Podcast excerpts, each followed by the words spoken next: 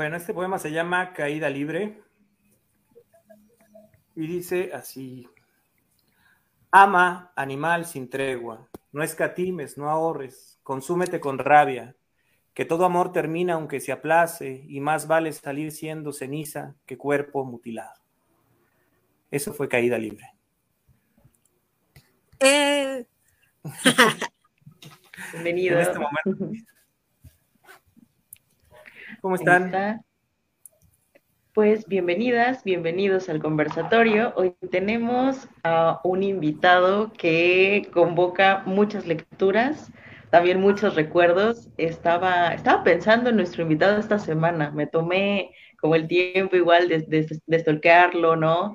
Recordar en algunas revistas que salió hace algún tiempo. Seguramente él nos comentará más de su escritura el día de hoy y pues se trata de nuestro compañero y amigo y escritor Abel Rubén Romero.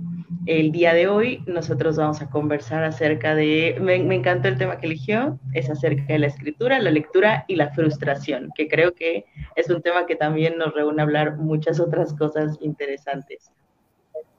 Y que además conecta eh, pues, así directamente con lo que habíamos platicado.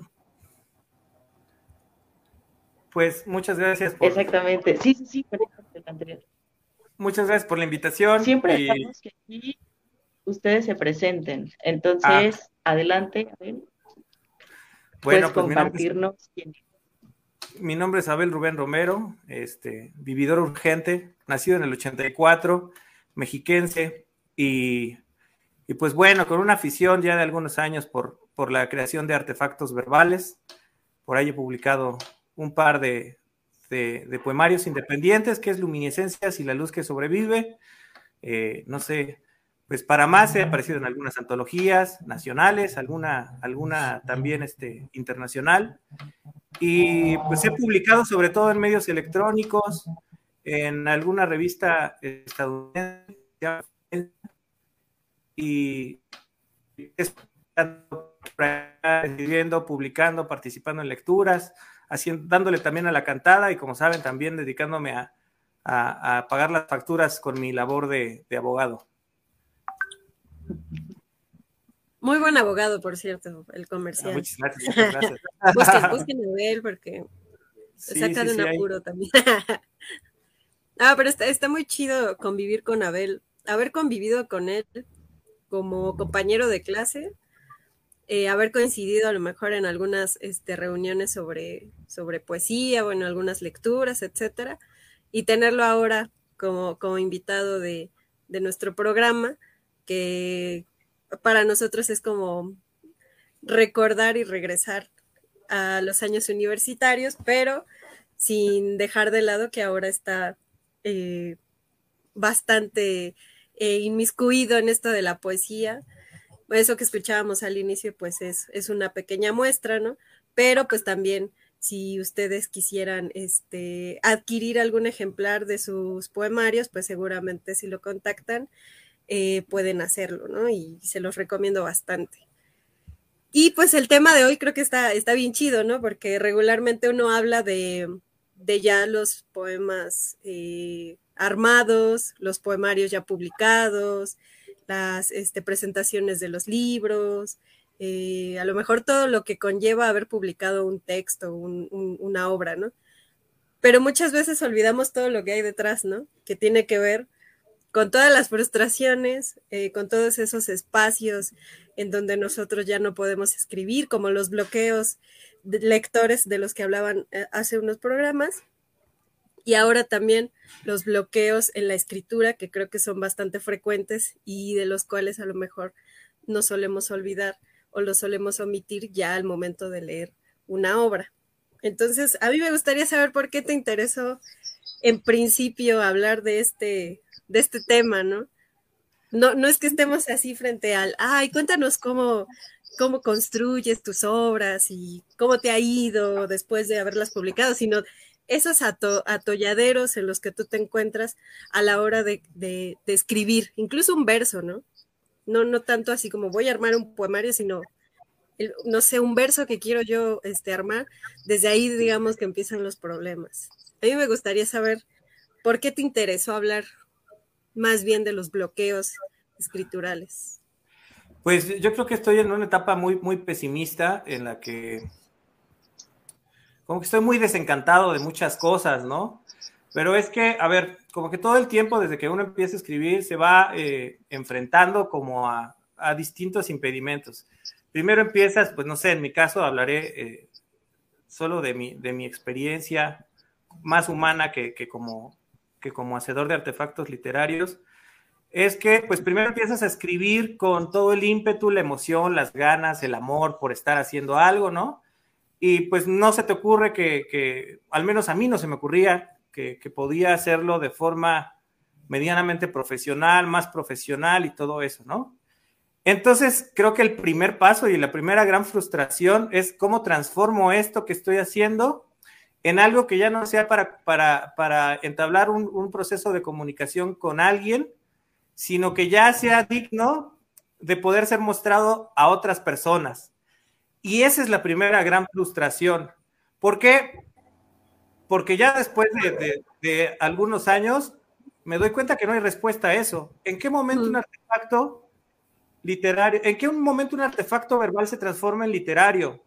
Y entonces ahí empieza la gran duda. ¿Cómo sé si lo que estoy haciendo tiene la suficiencia para mostrarse a las otras personas y sobre todo para entrar al lugar de los escritores que yo quiero, ¿no? Entonces, este, pues te empiezas a, comparar, aquí recurro a esta, a esta eh, analogía de, te sientes como un enano a hombros de gigantes, quieres decir algo, pero cuando te comparas con, la gente que tú admiras, pues te llenas de miedo, ¿no? Y esa es la primera gran frustración. Eh, después de eso, luego te enfrentas a la cuestión de la publicación. Y esto porque, porque tiene un doble filo. Primero, la poesía en nuestro país no tiene un mercado para autosustentarse. Eh, segundo, si tú encuentras este, quien te publique, te van a cobrar. Y luego, si te van a cobrar, en realidad, ¿están apreciando tu trabajo o quieren ganar dinero con tus ánimos de estar publicando. Y luego después, encuentras ya mil plataformas en donde todos publican de todo.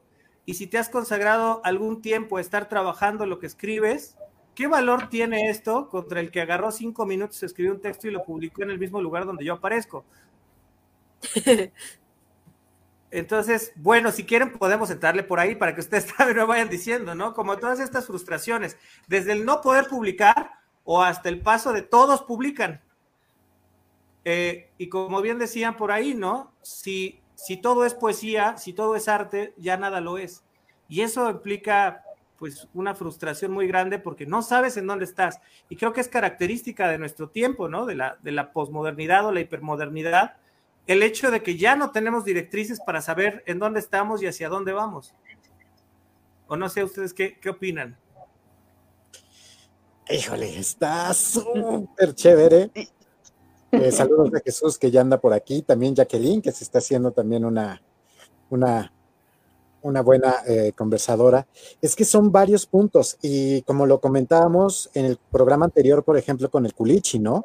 ¿Cuántos de nosotros no somos eh, escritores de closet precisamente por no haber roto esas barreras que tú dices, el tratar de compararnos, que está muy mal, no te vas a comparar con alguien que ya está hiper más que consagrado, y cómo le vas a dar valor a eso que tú ya escribiste eh, cuando de repente, y lo veo también como bien lo mencionas, eh, Abel, en algunos de los foros, y no es eh, decir que está mal o está bien, pero que de repente están publicando ahí o ya son una especie como de revistas literarias, literarias medio digitales o foros nada más abiertos y que de repente a lo mejor me voy a escuchar muy purista para variar, pero que están escribiendo con unas faltas de ortografía, marca llorarás, que no se comprende bien estos cuentos en cuestión de sintaxis o, eh, pues bueno, recordando alguna revista eh, en la cual estabas eh, publicando, que todo es escatológico, que todos son penes, que todos son vaginas, que todo es, esto, y qué, tan, tanto valor se le va a estar dando en comparación hacia algo que tú ya estás trabajando, que quieres hacer algunos sonetos o que quieres ser un poco más rítmico o a que a pesar de, que sea verso libre, tratas de darle una continuidad y, una, y, un ritmo, y un ritmo que de repente a otros les vale tres eh, kilómetros de lo que quieran. Y eh, cómo introducirte en ese punto para no caer a lo mejor en estas banalidades de que, como retomando lo que decías, de que si no, si ya no es arte, entonces ya estamos haciendo artesanías de la poesía y ojo, no quiero decir que sea malo. O eh, ser del montón, o cómo sobresalir de, en, ese punto sin que, sin que uno tenga ya alguna padrin, eh, un padrino que tenga cierto renombre, que ya esté publicado, que, o que te haga una reseña de tu cuento, de tu, de tu poema y que sea algo más o menos decente, aunque hables de la continuidad. Sí, fíjate que, al respecto, ahorita que hablas de esto de los, de los padrinos y todo eso, ahorita hay un, hay un este, conflicto en los chismes literarios del ganador del premio Aguascalientes, que, que pues precisamente, a ver, una reseña que le hace, creo que se llama Rubén Rivera, el, poeta, y bueno, hay una, hay una eh, reseña negativa que le hace por ahí Cel Cabrera. Y, bueno, acusa a Cel Cabrera precisamente de esto, ¿no? Que es un poemario que sí tiene como una, una línea temática, ¿no? Está dividido, se supone que el libro no lo he leído, pero habla de, de, suicidas este, famosos, escritores suicidas famosos.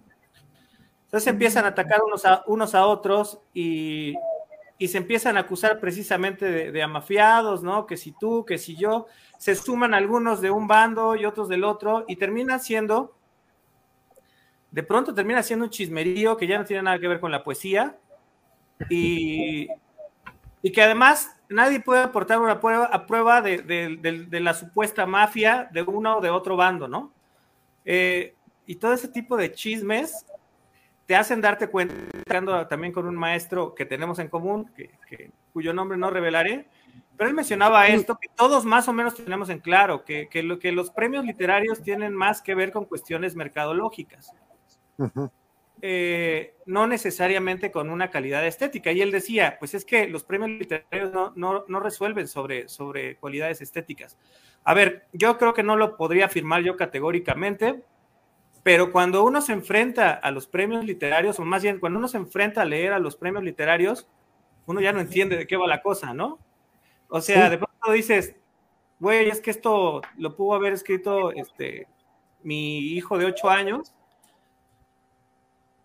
y, no hubiera, no, no, quizá, quizá no hubiera ganado nada. Entonces no sabes si en realidad estén amafiados los, los premios, cuáles premios sí son, sí son como muy serios. Y esto te llena después de otra frustración, que es la que, la que, la que también quiero mencionar. La frustración de bueno. Y entonces yo como poeta tengo que estar premiado para ser un buen poeta, o siquiera para ser poeta, como decía el poemínimo de Fraín Huerta, ¿no? Este, soy un buen poeta de segunda del tercer mundo, ¿no? Este, entonces, viene eso.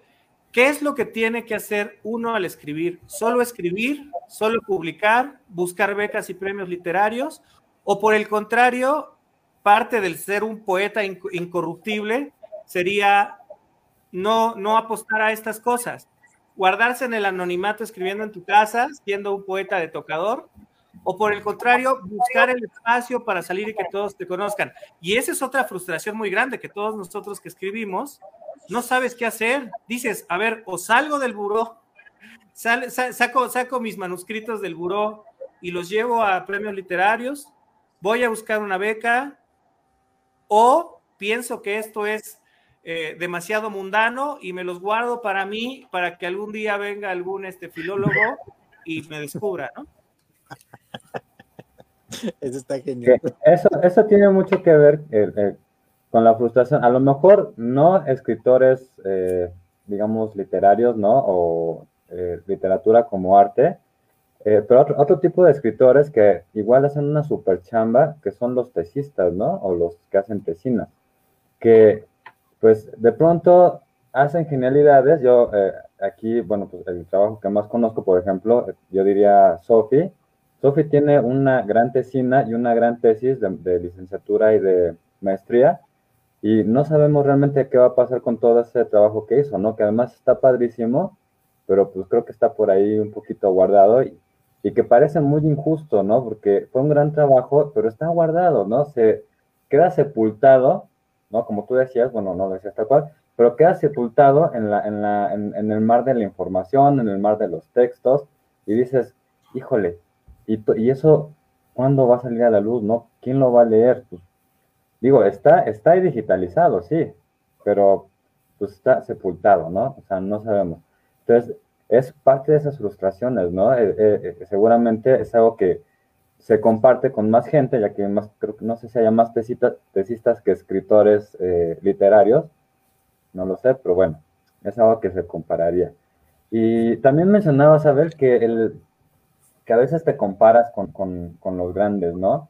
Y yo pensaría que en, lo innecesario que fuera eso, que es eso, ¿no? Digo, sí, eh, Octavio Paz también pues, es un gran poeta y escritor, ¿no? Y parece que su poesía, pues no sé qué tanto trasciende ahora, ¿no? O sea, igual ya está por ahí. Yo, yo considero que ya está por ahí medio sepultado. Discúlpenme, puristas de la literatura, eh, guardianes del canon, pero pues creo que es eso, ¿no? O sea, ya quien trabaja Octavio Paz, no sé si sea porque ya está muy trabajado, porque ya está por ahí medio perdido, pero ¿qué necesidad habría que un mexicano, a un mexicano tuvieran que comparar con Octavio Paz, ¿no? O con algún otro, con algún otro escritor. Yo creo que sería muy chido que fuera la propia voz de la persona.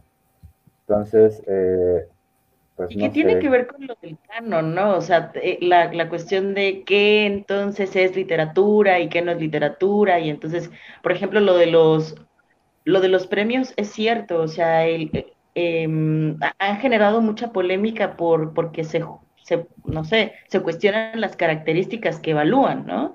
Recuerdo, por ejemplo, un caso hace muchos años sonado, ahorita se me fue el nombre del chico, pero pues cuando propuso una beca para los poemojis, ¿no? Que ese es otro gran tema de la escritura y que también reúne de quién legitima, entonces si estás publicado, ¿no? Como dices, que es la pura burocracia también literaria, ¿no? Si estás publicado, aunque mm, tu libro no, no, haya sido distribuido adecuadamente, ¿no? Aunque nadie te haya leído, entonces eres un autor, pero pues lo que quieres es hacer presentaciones, también tener ciertas o sea, eh, sí, ¿no? Como cierta forma de compartir lo que se hace.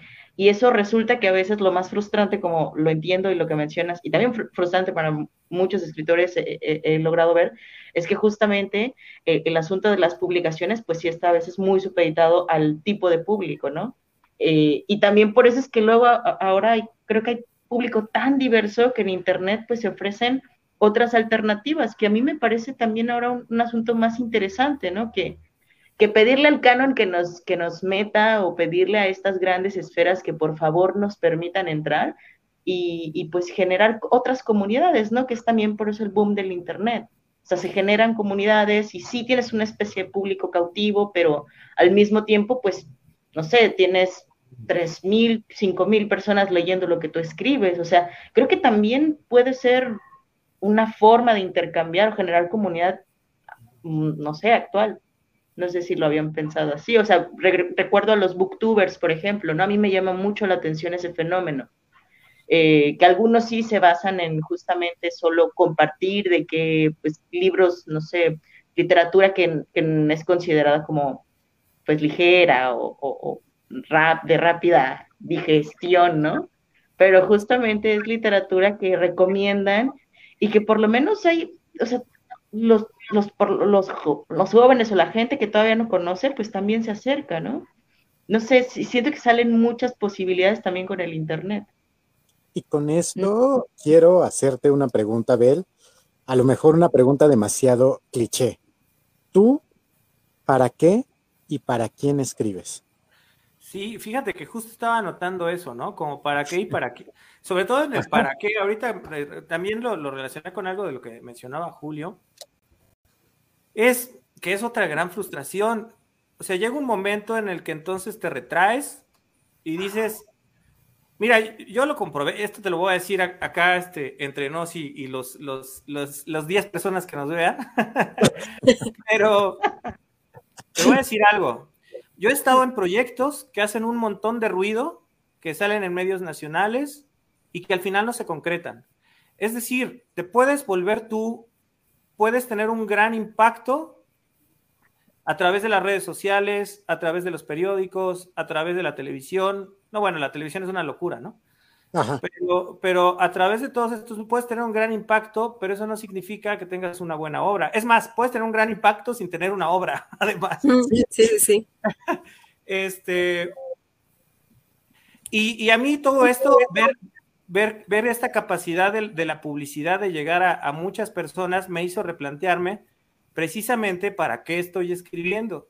Si quiero que me lean mucho, o si simplemente yo estoy conversando con mis poetas favoritos y estoy escribiendo mis poemas para entablar un diálogo dentro del arte, ¿no? Este, o intentar entablar un diálogo dentro del arte.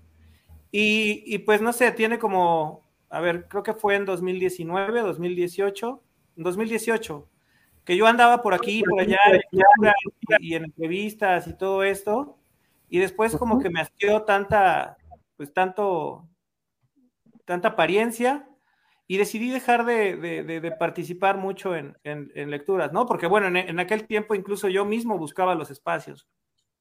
Me consta. Sí, y teníamos este abierto un café donde también hicieron presentaciones y, y varias cosillas.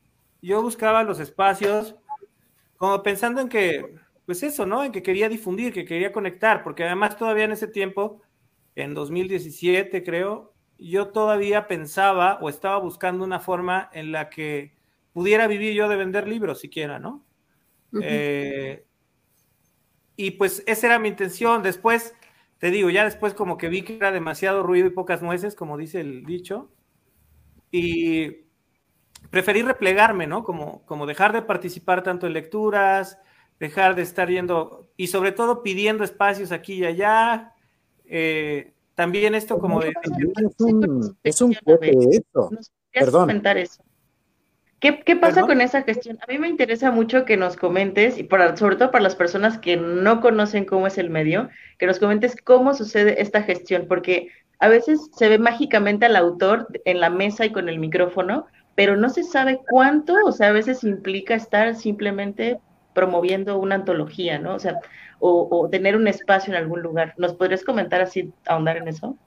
Sí, sí, yo te, lo voy a platicar. A ver, yo siempre me he mantenido dentro del terreno de la independencia, no por gusto ni porque sea un purista, ¿no? Pero este, siempre hay. un, hay un movimiento literario independiente en México muy sólido, muy amplio, muy grande, ¿no? Es, un movimiento independiente muy grande. Eh, entonces, sobre todo yo estando en España y con la necesidad de, sobrevivir allá, lo que, lo que empecé a hacer es, ¿sabes qué? Voy a buscar a todas las personas que me puedan brindar una plataforma para llegar a otro lado. Empiezas a buscar en Facebook. Facebook en ese sentido es una herramienta maravillosa porque entonces empiezas a conectar con gente que de otra forma no conocerías. Y entre ellos, pues desde luego buscas algunos escritores que tengan más trayectoria, buscas a gente que tenga los, los medios de difusión. Y allá me sirvió mucho tanto así que pude participar, por ejemplo, eh, dando una, una plática a estudiantes de periodismo de la Universidad Pontificia de Salamanca. Entonces fui a dar una plática de crónica literaria. Me invitan, ¿no? Y bueno, tú como dices, ¿no? Pues ya los chicos a los que les di la plática llegaron y recibieron al, poeta Abel Rubén Romero que viene a hablar aquí sobre cuestiones literarias. Pero detrás de ello hubo una gestión y a mí no me pagaron un peso por hacer eso, ¿no? Es decir, nada más me dieron el dinero de los, de no me acuerdo cómo se llama esta aplicación, que tuve que tomar un, un coche este, privado, ¿no? Para que me llevara a Salamanca de regreso, un BlaBlaCar, ¿no? Este, nada más me dieron el dinero para la transportación. Yo conseguí a través de Couchsurfing un alumno de la Universidad de Salamanca que me diera posada y ya yo llegué y me presenté. Y esto fue a través de una, de la amiga de un amigo que tenía un proyecto allá en Salamanca. Entonces ella me conectó con la universidad y llegué para allá, ¿no? Siguiente, como estaba yo buscando pues chamba como músico, también contacté a mexicanos que se dedicaban a hacer gestión cultural allá. Entonces, esto me llevó también a poder eh, dar un, un, concierto y recital de poesía en Cádiz, en un escenario maravilloso que se llama la, la, Casa de Iberoamérica, que hace cuenta yo lo veía y era como, no sé, como el, como el Palacio de Bellas Artes, pero de Cádiz. Y entonces vas tú, ¿no? Yo que me sé cinco acordes en la guitarra y tres ritmos, pues de pronto estás dando, dando un concierto, leyendo tu poesía. La verdad es que fue muy enriquecedor, ¿no? Conseguí el espacio a través de la gestión y a través también de la generosidad de las personas con que me contacté pero es cierto que, que, sí fue retribuido en el sentido de que pues toda la gente que estaba ahí, españoles y mexicanos avecindados en Cádiz, pues estuvieron muy, muy emocionados y, divertidos este, allá, ¿no? Luego también, por ejemplo, antes de irme y, durante mi estancia allá en Sevilla, eh, contacté con el, primero con un club rotario de aquí de, del Estado de México y ellos me recomendaron con otros clubes rotarios de allá. Entonces, pues conviviendo con ellos, ellos también me organizaron allá algunas presentaciones, ¿no? Mientras acá en México, pues ya vas conociendo al editor que tiene esta revista electrónica y le escribes, oye, pues dame chance de publicar en tu medio. Y te dejan entrar, ¿no? Eh, y en algún momento, pues ya empiezas a hacer un montón de ruido y ya te empiezan a llegar las invitaciones este, directas. Oye, te leí en tal lado, mándame algo, ¿no? Y, y ya te empiezan a invitar y te empiezan a invitar. Pero es machete, pues, Finalmente es estarte relacionando con la gente adecuada que te puede publicar, que te puede abrir un espacio. O también sabes que la otra es como, pues, como el proyecto que tienen ustedes. Si nadie me da el espacio, yo lo hago. Que eso también iba, o sea, en algún momento, y recuerdo precisamente como dijiste antes de estar en vivo, que reunión universitaria, qué onda, pues el proyecto que hicieron ahí en, el, eh, en la universidad, que era el pollo rostizado, tratando de crear tanto crítica literaria como poesía, como cuento, este, y que desgraciada o afortunadamente, ya no lo sé y lo digo en buena onda y de todo corazón, nada más salió creo que un número, ¿no? Exacto, es por aquí lo tengo y que no me lo firmaste desgraciado, pero bueno, como sea. Eh, ¿Cuánto cuesta? Todo lo que tenemos que estar invirtiendo. O sea, como bien lo mencionas, ahorita, por ejemplo, aquí en, en, esto, que es estar invirtiendo en luces, en estar invirtiendo, pues a veces en internet, que si se va la luz ya valió madres, o como me decía un momento, o micrófonos, una computadora, un atril y todo esto, que también la gente no, no ve que, que esto, la autogestión, pues no es de que tenemos un mecenas, ojalá estuviéramos en los siglos de oro y a lo mejor sería un poquito más sencillo, aunque tuviéramos que estar trabajando por destajo. Todo esto, cómo va implicando y cómo te puede llegar tanto a animar como a desanimar o a desencantar, como tal cual me lo, me lo pediste en el, en el título eh, del, de, tu programa, eh, para estar gestionando y para estar realizando eh, como a lo mejor unos bastardos de la uva o a lo mejor un piedra, que eran revistas independientes, que hay algunas cosas que, que eran muy buenas y otras, como bien lo mencionas, que yo las leo y por gustos no nos, no, no nos agradan tanto y no empatamos, pero aún, aún así ahí están. ¿Cómo y me quedo, regreso después de todo este pinche choro que parece que no lleva nada, cómo también te llega a desencantar. Y por eso era la pregunta, ¿para quién estamos escribiendo? ¿Estamos escribiendo para nosotros? ¿Estamos escribiendo para las masas?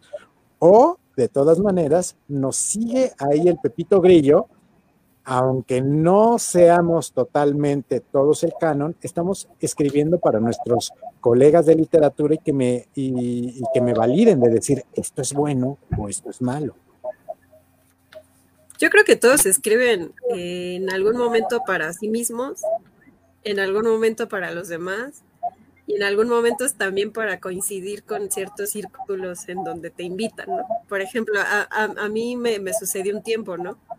Eh, me invitaban frecuentemente a un lugar a leer, este, y de tan seguido que iba allá, de pronto sentía que yo estaba leyendo ya siempre lo mismo, ¿no? Entonces llegó un día donde yo acepté la invitación casi sin pensar, pero sí tuve que sentarme a escribir cosas nuevas. O sea, yo misma me estaba, digamos, orillando a escribir cosas para presentar cosas nuevas, pero ya escritas, eh, eh, pensando, digamos, en un lugar en particular, con un público en particular, porque muchas veces eran los mismos invitados y entonces a mí me daba vergüenza, ¿no? Ir a leer lo mismo que la semana pasada o cosas por el estilo, porque también yo revisando mis archivos, mis papeles, yo decía, bueno, es que si me pongo a leer esto no vale la pena, ¿no? O sea, como que sí, muchas veces uno escribe por, no sé si por complacer a los demás o por un poco la exigencia de, estoy en un evento y tengo que hacer algo y tengo que, presentar mi trabajo, porque finalmente uno se expone, ¿no? Pero también siento yo que está la otra parte, ¿no? Que es, aquella en donde uno escribe en principio para sí, ¿no? Y aquí también, antes de que te interrumpo tantito a Vélez, también que es músico, pues es como cuando preparas una gira, ya sea individual o en conjunto.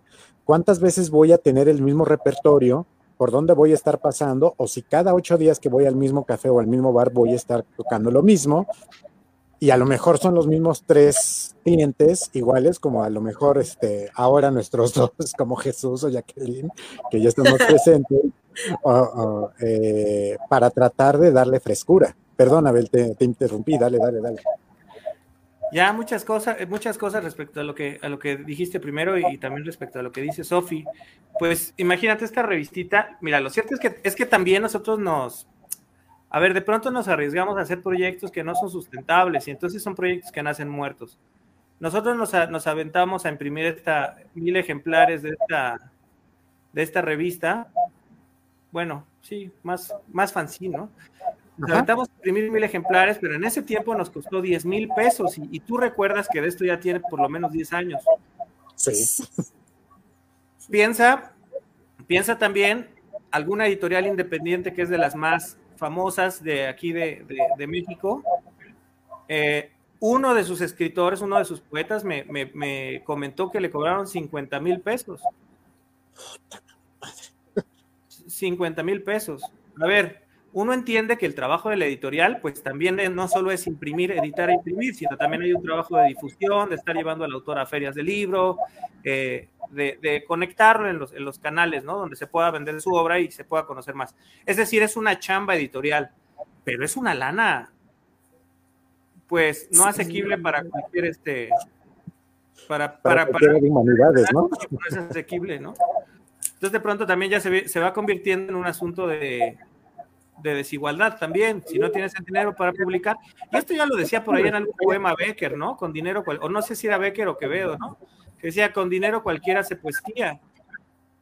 Y en muchos casos puede ser así, ¿no? Y luego respecto a lo que comentaba Sofi, sí, es que uno se enfrenta a todo eso, o sea, hay veces que escribe uno para sí mismo, que es, yo creo que cuando más lo, lo disfruta uno, pero también uno se vuelve efectista.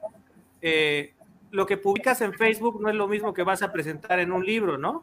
Sí, claro. Este, pero yo también me acuerdo mucho de que, de que en aquellos tiempos, 2010, 2011, cuando nos conocimos, lo que yo hacía era medir lo que iba a leer según el espacio a donde yo me dirigiera. Entonces, de antemano, porque una vez nos pasó, fuimos a un lugar que estaba ahí enfrente del Museo Universitario del Chopo, que se llamaba El Templo, creo que ya no existe pero se llamaba el templo y era un bar. Ajá.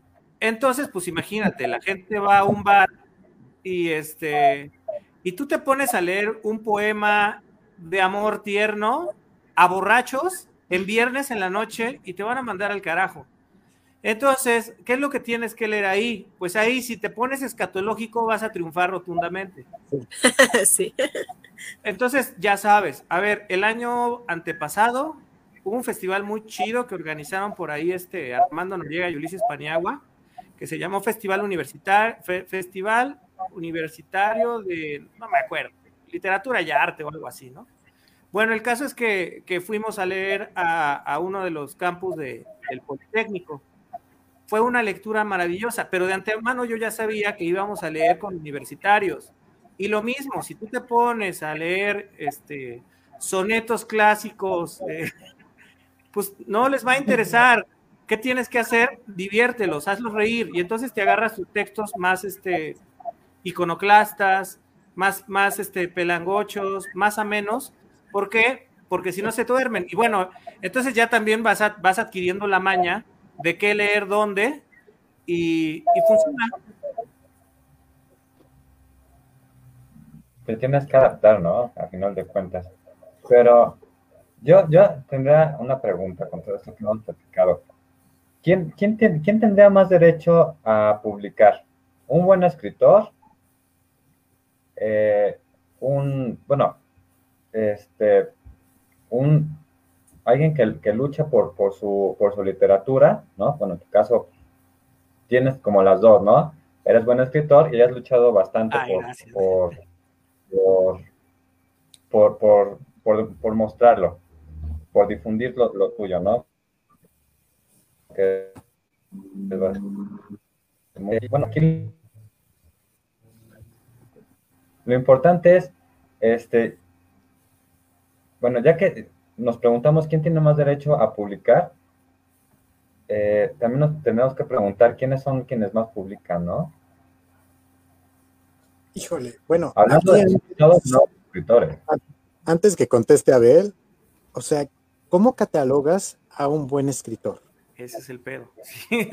Porque me acuerdo de precisamente de los bastardos de la, de, la uva y eh, el seudónimo de señorita o Miss Masturbación. Y puta, o sea, de repente lo lees y a lo mejor ya estando hasta la madre y estando súper borracho, podría decir, ah, no, se, se la pasó súper chido y está muy bien. Pero en una situación sobria es de, güey, no me gusta. O a lo mejor el, uno de los, de los poemas más grandes que tiene Abel, que no me acuerdo cómo es, es de, este, de esta historia de, un borracho que tenía no sé cuántos capítulos. Que hay algunas partes que son muy divertidas y me gustan mucho, y hay otras que digo, oh, esto, pues como que no, la neta, para ser bien honesto. Porque obviamente son mis gustos. ¿En qué nos vamos a basar? Y ahí sí se la dejo una pregunta bastante este, peligrosa, Abel, ¿en qué nos vamos a basar para saber si es buen escritor o no es buen escritor? ¿O por qué si estás macheteando mucho, que hay gente que ha estado macheteando mucho, te, te presenta unos textos y que a lo mejor para el gusto de algunos es una basura?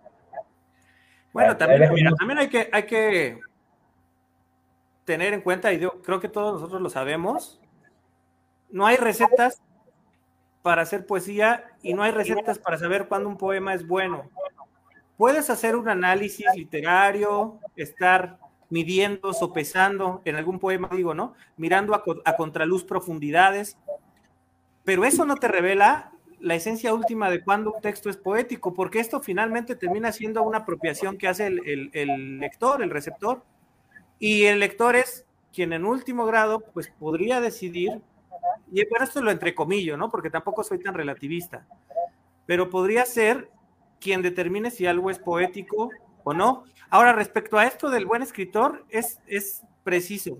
Decía este Bukowski en una entrevista que, que le hacen, que le preguntan, ¿no? Oye, ¿y tú eres un genio? Y dice, ¿quién lo sabe, no? Dice, it's a shot in the dark. Todos creen que son genios, pero ¿quién lo sabe? Y también lo dice Pessoa en la tabaquería, ¿no? Todos mm. genios para sí mismos. Entonces, ¿cómo lo sabemos? Porque de pronto también me he dado cuenta que termina siendo un asunto de autoestima. Hay gente con mucha autoestima que se lanza a los trancazos y logra, y logra conectar los libros en donde sea. Y, a mí, y uno dice, a mí me da tanta vergüenza, pero sí tengo cinco versos mejor que esos. Sí, bueno. y, termina siendo un asunto de autoestima en donde ya uno no sabe, porque además también es cierto que, con esta, este proceso de, de la posmodernidad, de estar destruyendo todo y en este proceso de todo se vale, ya uno no sabe si tiene las herramientas para decir cuándo alguien nos están tomando el pelo o no. Ya saben, el caso de, de, de, Abelina Lesper y sus, sus, constantes críticas al arte conceptual. A ver, pero no se supone que por eso desmanteló el siglo XX todos estos conceptos para terminar autorizando a que se hiciera una obra con una cubeta. Y si uno se pone muy payaso y muy clásico, pues desde luego eso no es válido. Pero es comprensible el nivel al que hemos llegado y es justificable la obra que ellos nos están presentando. Entonces, si te pones muy mamón, puedes pecar de anacrónico. Pero si te pones muy ligero, pues terminas haciendo porquerías también. Entonces, por eso es, todavía más, más este, frustrante, porque no sabes no tiene los elementos para medir cuándo algo es bueno y no. Sí, sí, sí. Y creo que ya hablando de, las frustraciones y demás, es gacho cuando uno le machetea, ¿no? Es, gacho cuando uno este, insiste mucho, ¿no? En, en, entrar, en publicar, en ser invitado, en uno mismo a lo mejor este, eh, tener la certeza de que armaste un buen poema, que creo que desde ahí empiezan las frustraciones, ¿no? Cuando crees que hiciste un buen poema, luego lo relees y lo deshaces porque es horrible, ¿no? Etcétera. Eh, pero es, muy gacho, ¿no? O sea, yo siento que, personas que, le machetean y que intentan entrar a estas becas del FONCA o a las letras mexicanas y que son rechazados y muchas veces no sabemos por qué criterios, ¿no? Porque a mí todavía me queda muy, muy nublada la idea de, de, cuáles son los criterios, ¿no? Hablando un poco esto de que cuál es un buen poema, cuál es un buen escritor, qué es un buen libro, ¿no? Em, de pronto uno se topa con criterios bastante opacos en donde te rechazan sin decirte por qué y simplemente te rechazan. Es muy duro, ¿no? Yo, yo siento que eso, también frustra bastante a las personas este, que le machetean, ¿no? Y que a lo mejor son buenas y que no jamás dan, dan, se dan a conocer a través del FONCA o a través de la fundación, ¿no? Fíjate que yo creo que yo participé un par de veces, este, o, más bien envié un par de proyectos para Fonca, ¿no? He tenido, tengo por ahí algunos amigos que han estado eh, becados por el Fonca y coinciden muchos de ellos en que más bien es la forma en cómo presentas un proyecto, es decir, todo está en la elaboración, no tanto en la calidad de quien lo está presentando, sino en cómo está redactando el proyecto. Y de pronto eso pasa también en la, academia, ¿no? O sea, cómo vas a hacer tu proyecto de, maestría y eso depende de que te acepten o no te acepten en un, en un programa de maestría o de doctorado. En fin, entonces creo que tiene más que ver cómo estamos presentando eso. Pero tienes toda la razón, o sea, pues nada nos garantiza que un proyecto del FONCA va a tener una beca y va a ser un buen libro. Es más, algunas personas ni siquiera acaban sus proyectos, ¿no? Sí, sí, sí. Este, y la otra, hay mucha gente. Y uno, también es bien bonito eso de Ciudad de México, que, el, que, el, movimiento poético en Ciudad de México es tan grande, tan diverso y hay tanta gente que siempre que vas a una lectura te vas a encontrar con una o dos personas que hacen bien su trabajo y que no conocías. Y entonces sales y dices, güey, qué chingón fue venir aquí solo por conocer a este poeta. Y ya te vas haciendo, te vas haciendo de tus predilectos, ¿no?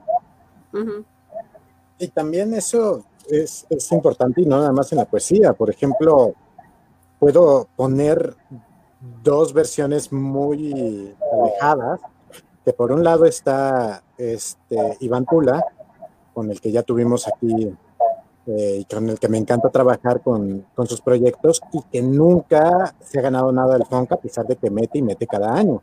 Y por otro lado está también mi, otra amiga que quiero mucho, que es Itzel, y que se ha ganado también eh, para teatro eh, estos, estos, estos premios.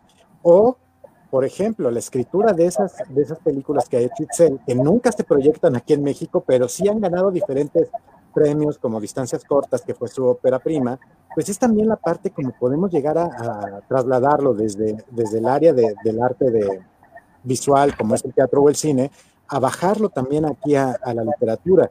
¿Cómo te puedes llegar a dar cuenta de eso? ¿Cómo, te, ¿Cómo puedes llegar a encontrarte con un buen escritor? ¿Y cuáles son esos parámetros? O sea, yo lo digo mucho, las vanguardias me cagan o sea, no me gustan y, Sophie me hace mucha, mucha burla por eso. Pero ya en un análisis estrictamente literario y formal, pues digo, es una chingonería. Que a mí no me gusten es muy diferente. O pasándolo, ¿no? Uno, uno de los ejemplos que ponemos más en claro, no nos vamos a ir a Brasil, nos vamos a ir ahí a México con este, con cañitas, de que de repente empiezas a ver y es una basura de libro, pero es entretenido y que le gusta a la gente que dicen que es muy buen escritor este tío y que a la mera hora puedes encontrar otros textos de terror sumamente buenos y que están escondidos en escena oscura, que podemos tener, por ejemplo, una Adrianada que ya también estuvo aquí y que, que no se proyectan porque no tuvo esos conectes. ¿Hasta dónde vamos o hasta dónde podemos autogestionar junto con el Dada X o con el, no sé, con el Real Under, para que podamos llegar a más, a más gente en ese, en ese sentido. Y creo que esa es parte también de la frustración. Yo creo que si tanto Abel o cualquiera de nosotros tuviéramos, no sé, 300, 400 mil pesos, ya tendríamos una editorial, estaríamos publicando y tendríamos ciertos parámetros en los que dejaríamos de lado a lo mejor a, algún, a algunos que son muy buenos u otros que son muy malos que también pasarían. Creo que ahí va ese, ese punto. Y también se lo digo. Y habría, habría que tener mucho cuidado en, no ser como las mafias, ¿no? O sea, como que también implica muchas cuestiones de regular nuevamente cómo se van a crear las cosas. Por eso creo que también, eh, eh, insisto, ¿verdad? No sé si es mi condición de millennial, pero sí creo que el Internet en ese sentido está dando como otras eh, otras posibilidades, ¿no? O sea, antes de verdad no, no tenías, o sea, además de la televisión y quizá medios independientes donde también hubiera acceso exclusivo, pues no podría, no podrías figurar de ninguna manera, ¿no? Ahora el, ahora el gran cuestionamiento es qué es y qué no es de calidad, porque estamos en una información, es en una sobreinformación de ahora de libros, ¿no? O sea, a mí, por ejemplo, este, este este fenómeno del fanfic, creo que sí, esa es como se llama, ¿no? Donde justo es una plataforma donde personas que son como escritores aficionados suben sus, sus capítulos, suben sus novelas y la misma comunidad que está ahí se lee. Entonces, también es como volver a preguntarnos, entonces, ¿para quién leemos? Y, y si te quieres volar un proceso de calidad, pues también ahora, pues también, también ahora está esa posibilidad, ¿no? Decir, pues me vale a quién le guste y yo lo voy a colgar y a ver quién, a quién le agrada. O sea, siento que, por ejemplo, eso, eso, eso me intriga mucho, porque entonces apertura ahora, pues a mover los, los libros de otra manera. Sí, además que también sabes qué, que las, las, a ver, esto como de las mafias, ¿no? Que estamos diciendo. digamos, estos poderes estructurados, para no ponerlo como en términos tan negativos, se están moviendo. No sé si ustedes se han dado cuenta de... no sé si ustedes se dan cuenta que... A ver, voy a tratar de ser mesurado para no decir idioteces. Este... Algo, a ver, cuando llega la 4T, hay un movimiento, un reacomodo de los factores culturales, digámoslo así. Yo sí me doy cuenta que hay editores y editoriales que antes no tenían acceso a las instituciones culturales y ahora sí lo tienen. Por ejemplo, eh, ¿recuerdan ustedes este movimiento de, Israel Miranda que se llama, este, es el taller de creación literaria? Ellos siempre han sido, eh, también por necesidad y obstinación de Israel, siempre han sido eh, muy, pues se han mantenido en, la, en el margen y en, la, independencia porque es parte de, lo que reivindican. Y pues me parece que fue el año, el año antepasado donde ya pudieron presentar una antología en la que yo también participé, pero se presentó en el Palacio de Bellas Artes. Esto no hubiera ocurrido en el sexenio pasado. Ahora, ahí mismo llegaron los de Mantra Ediciones y presentaron sus libros, ¿no? Este, ahí en alguna lectura fue este, Iván Cruz, ¿no? Gustavo Alatorre, Saúl Ibargoyen, este, en fin, son gente que antes no llegaba al Palacio de Bellas Artes. Ahora, a mí mismo me ha tocado ya estar en, el centro de creación de Javier Villaurrutia, que era un centro que antes era como para grupos poéticos muy fifís, la verdad, ¿no? Muy este. Eh, en fin, ¿no? Ahora yo ya he estado ahí. Eh, también hace poco el, mismo Fondo de Cultura Económica, a través de la gestión de otros, de otros poetas y escritores, pues hizo un Congreso Internacional de Filosofía y Poesía en la que, en la que yo pude participar, en la que estuvo Luis García Montero, estuvo Oscar de la Borbolla, Ulises Paniagua, que fue el que coordinó todo el show, este, ¿cómo se llama? El de Taller Igitur, cuyo nombre ahorita no lo recuerdo. Pero en fin, son medios que antes no existían para nosotros y que ya pudimos alcanzar. Eh, todas estas mafias, uno pensaría que son este, solo monolíticas, pero son grupos que se van reacomodando y que de pronto en, una, en un jirón de tuerca te toca estar ahí. ¿Me explico? en algún momento, yo no sé si alguno de ustedes va a ser este coordinador de literatura de, de, Limba, ¿no? O, algo así. Y en ese momento, seguramente, pues colaboraremos y estaremos ahí, ¿no? O todos estos pueblos se van reacomodando y no siempre se hace tampoco como, como una mafia, sino solo se reacomoda todo. Chale, yo no quiero ser el, malo del cuento.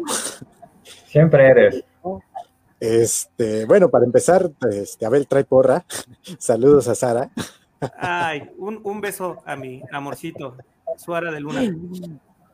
Pero hasta qué punto, y, lo digo con, mucho, con mucho respeto, porque también algunos de estos poetas que, que, comentas, los conocí tanto en el café como haciendo algunas protestas y todo este rollo, que tanto se acomodan al discurso institucional, porque eso también, híjole, de repente me salta y es de, oh, o sea, vámonos con esta parte de comunismo, socialismo, o vamos que por mucho del pueblo y a la mera hora no. Lo digo con todo respeto y con todo, este, tratando de, ser lo más objetivo. No porque me caiga mal este, Andrés, ni, mucho menos, sino son varias cosas que he visto en diferentes ámbitos.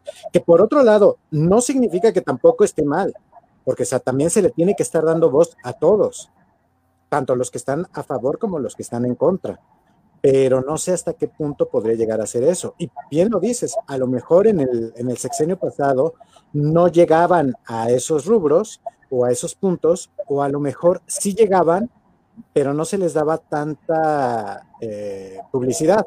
Que bueno, hablando también de cultura, híjole, si no es fútbol aquí en el país, chale, este, tanto deportes como cultura queda como que muy, muy alejado. Y eso no nada más es de ahorita, eso es algo tal, tal cual cultural en, este sentido.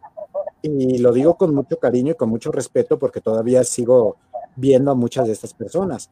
O sea, también hay muchas cosas que me gustan que hace este, este Ulises y que afortunadamente también, no me acuerdo si fue el año pasado o el antepasado, que fue la de el año del el año del cerdo, el, su cuento que ganó. Ah, sí, sí, sí, el que ganó el premio de, eh, García Márquez. Ah, García Márquez, sí, exactamente. Y regreso al punto de qué es buena literatura y qué es mala. ¿Por qué? Porque si es para las masas, quiere decir que es mala. Si es para un sector en específico, es, eh, significa que es malo. O sea, o, híjole, a lo mejor aquí me van a, crucificar, que también alguna, en algún momento lo comentamos con Samantha. ¿Realmente Paulo Coelho es muy malo? ¿O no? ¿O es una apertura para irnos hacia otro tipo de textos? No lo sé. ¿Hasta qué punto podemos tener eh, eh, esta apertura de dejar que todo llegue para poderlo publicar o si realmente tener un, un, filtro y, hace rato se me olvidó, o más bien, este, como siempre nos interrumpimos, ya regresamos a esos buenos eh, eh, hábitos, que hay algunos cuentos que, o algunos poemas que le he dicho a Abel, guay, este está muy chido, y es otro de que, ¿qué te pareció este? Oye, me inició tres pesos el kilo de tomate, güey. Lo que pasa es que estamos condicionados por, por, por, nuestra formación, ¿no? Por nuestro entorno cultural, pero de pronto tenemos que entender que, a ver, de pronto tendríamos que ver que lo que está ocurriendo allá afuera en las artes y en todo son hechos culturales. Esto quiere decir que son manifestaciones que están esgrimidas desde un contexto específico y con un fin muy particular. ¿A qué voy con esto? Si nosotros nos ponemos desde nuestros prejuicios académicos, literarios, a valorar a Paulo Coelho, pues sí, güey, yo estoy utilizando esto para juzgar aquello, pero aquello no pertenece a esto. además. Entonces, solo, entonces es ahí cuando, yo recuerdo que yo tenía, a ver, cuando estaba más chavo, yo tenía mucho, muchos problemas ahí con, con mis papás porque decían, no, hombre, es que este artista vendió millones de copias, ¿no? Yo así de jefe, eso no lo hace un buen artista, ¿no? Pero era así, pero pues vende, ¿no? Pues vende. Y entonces, a ver, desde, desde la perspectiva de mi papá, desde su, este valor que está articulando, tiene toda la razón. Ajá. Es decir, a estos, estos artistas de masas, ¿cómo los mides? Con base en, las ganancias que generan. Lo mismo pasa con Paulo Coelho, ¿no? Lo mismo pasa con Osho. Lo mismo pasa con cualquiera de estos este, gurús del New Age, ¿no? Carlos Castaneda, ¿no? Que son muy hippies o, muy espirituales en sus libros y por detrás viven en un chalet en, no sé, en la chingada, no sé. Entonces, pero pues... Ajá, ellos se están articulando no dentro de la literatura europea, este, canónica, se están articulando desde el mercado y bajo la lógica de, eso, del mercado, ¿no? Y chale, voy, me van a decir que tampoco tengo mal, porque les está funcionando. Perdón, Julio. Yo tenía una pregunta, pero creo que ya la contestaste, ¿no? Porque en realidad te iba a preguntar, eh, tú como un escritor, ¿no? Luchón, que ya eres, eh, todo lo que nos contaba es un escritor luchón. Este, además, bueno, pues buen escritor, ¿no? Dentro de, vamos a decirlo así, dentro de mi perspectiva, pues eres un buen escritor, ¿no? Te conozco desde hace mucho tiempo y, sé que siempre has luchado por esto. Eh, entonces, mi pregunta iba a ser, ¿qué se siente eh, saber que quienes sí publican son personas que no, que no tienen capacidades literarias, ¿no? Por ejemplo, no sé, eh, youtubers como Germán Garmendia, como Pepe Teo, o personas que definitivamente no tienen nada que estar haciendo escribiendo, bueno, no sé, como Jordi Rosado. Entonces, yo preguntaría, ¿no? ¿Qué, qué siente un, un, escritor como tú? No, no, no voy a decir un verdadero escritor, pero pues sí, pero bueno, un escritor como tú, de, saber que esas personas, pues sí, o sea, con la cintura, con la mano en la cintura, pues llegan y proponen algo, inmediatamente se, eh, se publica, ¿no? Pero bueno, creo que ya lo contestaste diciendo que no es, no es lo, tuyo, ¿no? Es como, no es lo que estás buscando, es como otra cosa allá, entonces, Sí, es otro, yo no entiendo perfectamente que esas cosas pasan. A mí lo que luego, lo que luego me parece muy raro es como como esas extrañas uniones que se dan en lo que antes era el, academicismo y ahora la cultura de masas. Por ejemplo, eh, la novela de esta Elvira Sastre que ganó hace poco y que es reconocida por la Real Academia y que y de pronto como esto que es literatura de masas que se parecería más a Paulo Coelho te puede ganar un premio de, de una institución este pues más conservadora como la Real Academia, ¿no? Como un poeta como Luis García Montero reconoce a, estos poetas, este, estos poetas que, están en boca de todos precisamente por el escándalo que representan para, para los formados en la poesía europea occidental canónica, ¿no? este, y se vuelven un escándalo, ¿a quienes me refiero? Pues Elvira Sastre, a Marwan, a De Freds, eh, y cómo o sea, pero cómo de pronto se están, ellos se están clavando ya en el espacio de la otra poesía, que sí es una poesía como más elaborada, no sé cómo decirlo. Eso a mí me sorprende. Pero si uno entiende que uno no podría hacer nada con Elvira Sastre y que por los prejuicios, por lo menos los míos, pues yo sí escucho a Elvira Sastre y, me dan, mira que yo soy cursi y ella me, me, me parece más cursi todavía, ¿no? Por eso te quiero, por lo cursi. sí, no, y a mí me. Pues sí me genera como, como decir, güey, no mames, eso está horrible. Pero, pero pues, ¿por qué no tiene que ver con lo que, con lo que yo hago, no? Pero a lo mejor, quizás estoy, mal yo, quizá, quizá mi problema es que no soy moderno. Por ejemplo, en su momento también Jaime Sabines fue muy criticado por eso también, y hay gente que todavía le sigue pegando a Jaime Sabines porque, no manches, es la poesía del pueblo. Y con eso me voy, como dices ahorita, a Marwan o a, o a este del Juárez, que pues es que esto no está dentro del, del canon. Y está mal o no está mal, no sé. Este, Michelle, creo que ibas a comentar algo, perdón, mi estimada no, es que incluso había ruido aquí, pero justo, ¿cómo es que llegan a establecerse como, como un parteaguas, ¿no? Como lo mencionabas ahorita con, el, con Elvira Sastre, que me parecen poemas lindos, ¿no? O sea, como en el rollo de decir, pues están lindos, están lindos los poemas. Además, yo, veo que eh, los, adolescentes están muy felices con, con esos poemas, porque también hay una identificación de un público muy joven, ¿no? Yo justamente por ahí un poco empecé a leerla igual que hay otro chico español que, es como Elvira Sastre, pero en, que en masculino, no, no debí decir eso, pero bueno, es la parte de dedicar los poemas ahora en masculino. Y exacto, a mí no me conmueve, pero entiendo a qué tipo de público conmovería. Ahora, lo que me cuestiono es si todos estamos en ese mismo, en ese mismo discurso, el amor, por ejemplo, ¿no? Que es el que entonces está prevaleciendo y entonces por eso a lo mejor se vuelve un libro bastante leído. O sea, es ahí donde entra el, ¿qué, pasa? Sí depende mucho del público. Sí, fíjate que, que, justo por ahí tengo un ensayo que no sé si todavía esté, porque ya saben que esto de la, de la virtualidad hace que las cosas aparezcan y desaparezcan casi con la misma velocidad, pero era un ensayo en el que yo reflexionaba sobre la, rebelión en la poesía. Es decir, porque en ese ensayo yo sigo concibiendo que, debe de haber una, una postura de, de, combate o de resistencia dentro de la poesía. Y ahí decía yo que hay un movimiento y que incluso yo creo que llega a Elvira Sastre y esto, hay un movimiento en que dice que la emoción tiene que ser como, como el principal este, bastión de la poesía.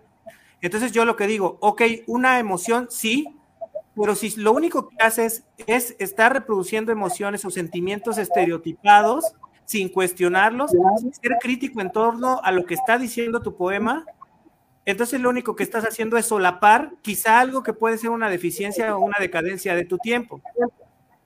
Entonces, no creo que sea exaltado. Y esto es lo que hace este movimiento, ¿no? Una emocionalidad estereotipada, ¿no? Estar, estar dejando ahí este sentimentalismo eh, que no se viene a cuestionar a sí mismo. Que sería como un aburguesamiento decimonónico, ¿no? Así como muy. Eh, cultura es nada más para entretener y cosas así. Perdón, Lafis. No, está bien, está bien. Pero también ahora me voy por el otro lado, porque también. Eh, desde hace, no sé, unos cinco o quizá un poquito más de tiempo, cómo están alabando, y a lo mejor yo lo, yo lo puedo llegar a decir tal cual como de mamadores, a Bukowski. Toda esta parte eh, alcohólica y este medio poetas malditos y todo este rollo, que, los, que lo quieren emular directamente a él. Creo que también eso es también para cuestionarse. Pues yo creo que esas posturas siempre van a ser necesarias. Es decir, la contracultura eh, o la subcultura o la paracultura siempre va a ser necesaria porque le va a dar vigor al siguiente movimiento, ¿no? Es más, yo creo que los hallazgos, los gracias a apreciar el, el, Este, ya se me fue el pedo, perdón, pero esto empieza a pasar después de tantos años de abusar del alcohol. Hablando de. sí, sí, sí, no, pero creo que es. Ah, bueno, ya sí, sobre Bukowski. a mí me parece que ellos son movimientos contraculturales necesarios en su momento, precisamente porque implican una rebelión a lo que están viviendo. Entonces, un Bukowski que es totalmente improductivo, ¿no? Exactamente la exaltación del borracho, y además una poesía demasiado honesta, era necesario en el pragmatismo norteamericano de la segunda mitad del siglo XX. Entonces, creo que Bukowski era necesario en su tiempo. Lo que sí ya está mal es que venga, vengamos nosotros a tratar de ser Bukowski en nuestro contexto, ¿no? Eh, y, pasa lo mismo con Mario Santiago Papasquiaro y con todas las posturas marginales. Lo que está chafa es la bola de seguidores que venimos después a querer hacer lo que ya hicieron ellos, ¿no? Pues, que eso, eso podría ser también parte del diálogo, ¿no? A lo mejor, no es que, si, a mí me, si a ti te gusta Bukowski, a lo mejor, pues no es que quieras retomar sus ideales, ¿no? O, cambiar los paradigmas, ya lo hizo él. Pero pues a lo mejor un dialoguito con Bukowski, con sus, sus, temas, ¿no? Porque a mí me gustaron y me llegaron en su momento, eh, pues, pues se puede, ¿por qué no? Como regresar a lo que yo creo que sí, pero, pero también como que dándole el valor de tratar de, que ese diálogo, no obstante, sea actual. Esto quiere decir que como que tomas un, pelito de la tradición y lo traes a tu tiempo, pero para, proponer ahí un ajuste de tuerca en, la, en la dinámica. Y yo es lo que, me, lo que yo me pongo a pensar hoy día, ¿no? ¿Cómo nos vamos a revelar en contra de nuestro tiempo y contra qué nos tenemos que revelar? ¿Nos tenemos que rebelar contra esta poesía de masas? Y si es así, entonces tendríamos que hacer otra cosa, es decir, no sé, a lo mejor modificar los temas, la forma de abordarlos, no sé, tratar de construir otras cosas que finalmente no se van a obtener, y esto lo sabían muy bien este, los, poetas de finales del 19, no, no vamos a obtener el aplauso. O sea, la rebelión implica que te van a reprochar o que ni te van a apelar en tu tiempo. Pero si quieres seguir como, como perpetuarte en esta, en esta rebelión, pues tienes que conformarte con no ser leído y quizá nunca lo seas. Sí, sí, sí. Yo quizá voy a sonar muy conclusiva, pero a mí me gustaría saber cuál, eh, en este momento, porque nos mencionaste en, anteriormente que estabas en un momento pesimista, ¿no? Yo me quedé pensando, no, no quiero saber tampoco toda la vida de Abel, porque pues no, a mí quien me llamó, ¿no? Pero a mí me interesaría saber, en este sentido, cuál sería tú como escritor, tu mayor frustración ahora, por así decirlo. ¿Qué es lo que te mantiene, digamos, en, esa, en ese estado por ahora pesimista, ¿no? Pues fíjate que yo creo que el desencanto me ha llevado a, disminuir mi producción, ¿no? Todavía en el año, creo que 2018, 2019, en ese tiempo yo escribía un montón. Y de pronto como que llegué a esta insatisfacción de todo es lo mismo, ¿qué caso tiene, no? Y viene este momento de qué caso tiene. Y también por otras cuestiones este, ya personales, en que como que de pronto todo ese ímpetu y todo ese trabajo que llevaba haciendo algunos años, pues se detuvo y llevo ya casi voy para dos años en los que mi producción ha disminuido muchísimo. La frustración. pero te frustra más, o sea, te frustra el doble, ¿no? Porque primero... Ahora te frustras por eso. Ajá, claro, porque entonces te sientes mal y dices, a ver, aquí me pasa algo, mucho, algo que, yo recuerdo mucho siempre a Max Rojas, que él escribe dos libros, creo que escribe El turno del aullante, Ser en la sombra y deja de escribir como por 30 años. Pero cuando regresa Max Rojas, escribe Cuerpos, ¿no? Poema monumental, eh, inmenso. Y él lo, platicaba en las entrevistas. Es que yo pensé que ya se me había acabado el estro poético, ¿no? O sea, como que ya hasta ahí el poeta se acabó ahí y ya no hay más. Y de pronto, pues viene la esperanza de decir, bueno, quizá estoy en una pausa de acomodo, ¿no? Y después vuelva a surgir este ímpetu creativo. Sí, porque tampoco implica ser hiperproductivo, ¿no? No se trata tampoco de eso en el arte. Como lo mencionabas ahorita, no se calcula por el número de copias que estás vendiendo. Ah, y además también de, recordar que puedes saltar a otra arte o, a aprender otro, otros, otras habilidades y regresar entonces también a la escritura. Pienso también en casos como Chumacero, como Rulfo, ¿no? Justamente de obra corta. O sea, de recordar que también no se trata de una superproducción, sino también decir lo que uno quiere mencionar y saber en qué, momento, en qué momento parar, ¿no? Igual nos pasa con los escritores, que de repente uno dice otro libro, pero ¿de dónde? ¿De qué manera lo sacó, no? Todos sabemos perfectamente esos casos. yo, yo respeto mucho el trabajo prolífico y, y superproductivo de algunos escritores, pero yo sí creo que, como decía este eh, Efraín Huerta en otro de sus poemínimos, no por mucho publicar te consagras más temprano. Entonces, tienes toda la razón. Además, no, la otra cosa, ni siquiera es necesario. O sea, también hay que, hay que regresar al punto de que ni siquiera, o sea, no es que el mundo no está esperando el libro de Abel Rubén Romero y, y no es necesario escribirlo. Y también uno debería de terminar aceptando que si no lo haces no pasa nada. Pero como ya trae uno acá el pedo, el pedo poético en la mente, te sientes frustrado, te emputas, ¿no? Y dices, es que no puede quedar así. Es como, sabes, como si estuvieras en, un, en una pelea de box y, ya te madrearon, este, no sé, ganaste los primeros dos rounds, luego te madrean otros dos y dices, ¿por qué no me bajo, no? Pero como ya estás en la pelea, dices, ni madres, le voy a seguir a ver cómo nos va en los rounds que siguen. Al calor, al calor, pues ya. ya estás arriba.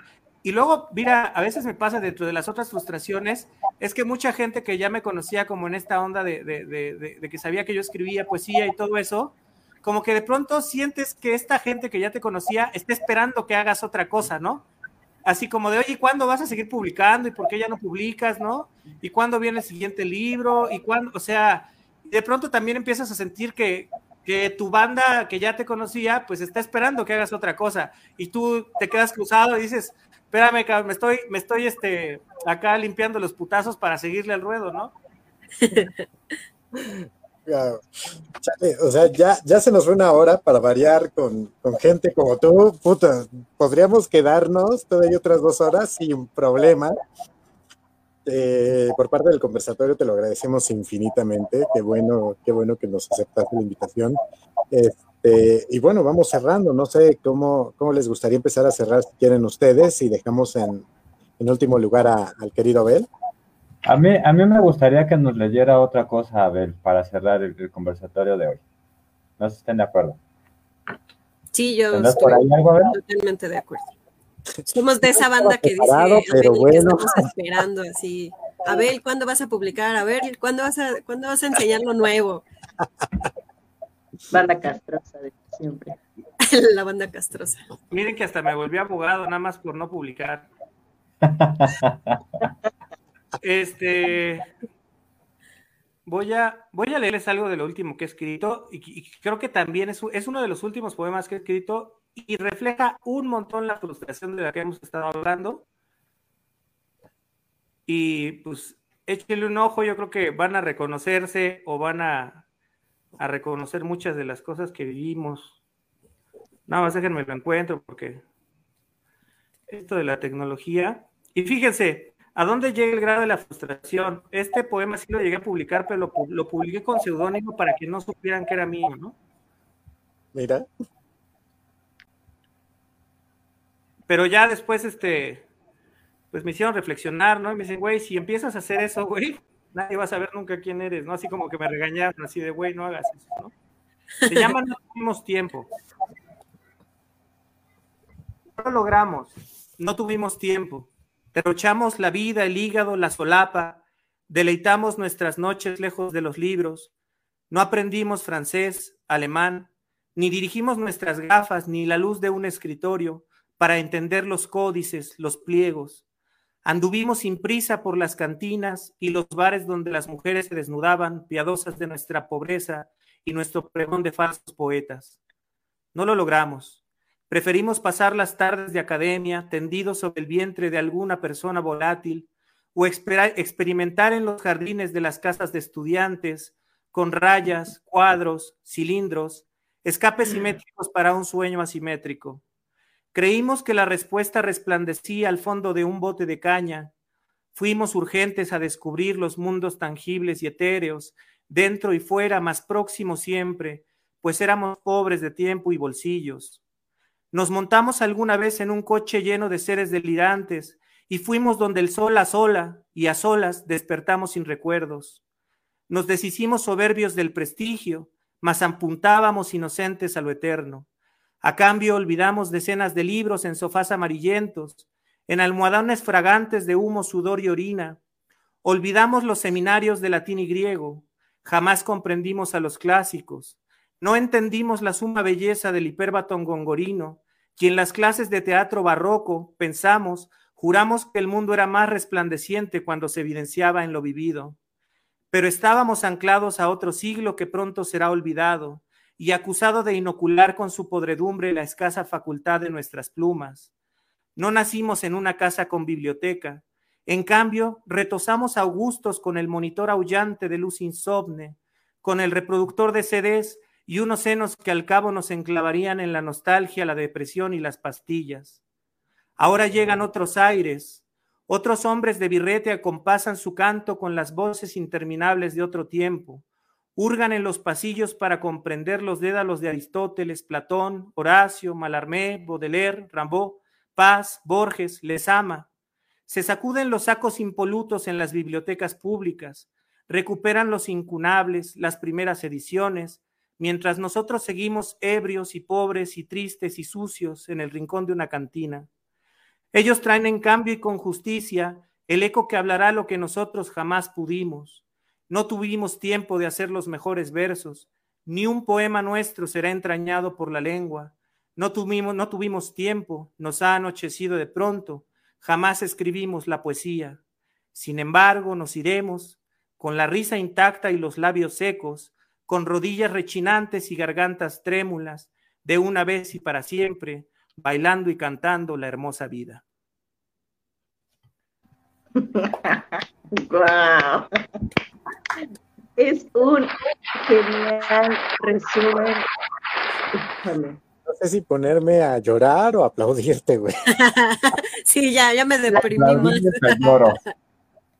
Es, que yo, tengo que yo tengo que decir de verdad que, a ver, mi primera mala influencia en la vida, o sea, de, o sea, de las primeras malas influencias así, genial. Ah, estaba recordando a nuestro invitado y justo esto de la casa, el jardín, pude reconocer cada una de las fiestas con Abel eh, y, también sin él cuando de repente se iba y regresaba justo en un taxi con, con extraños, o sea, fueron, eh, qué gran, qué gran síntesis y qué grandes imágenes. Está genial.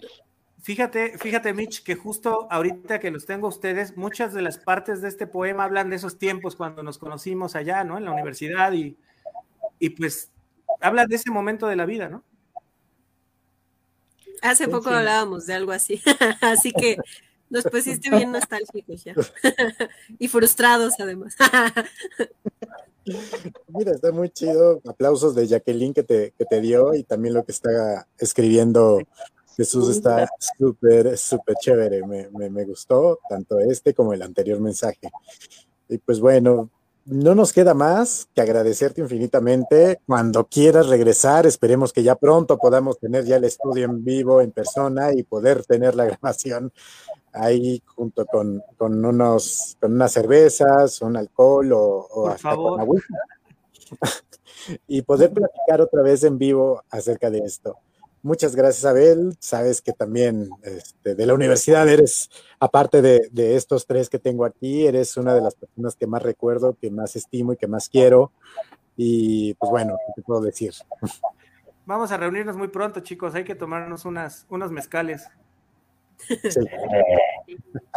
ya queda, ya queda grabado.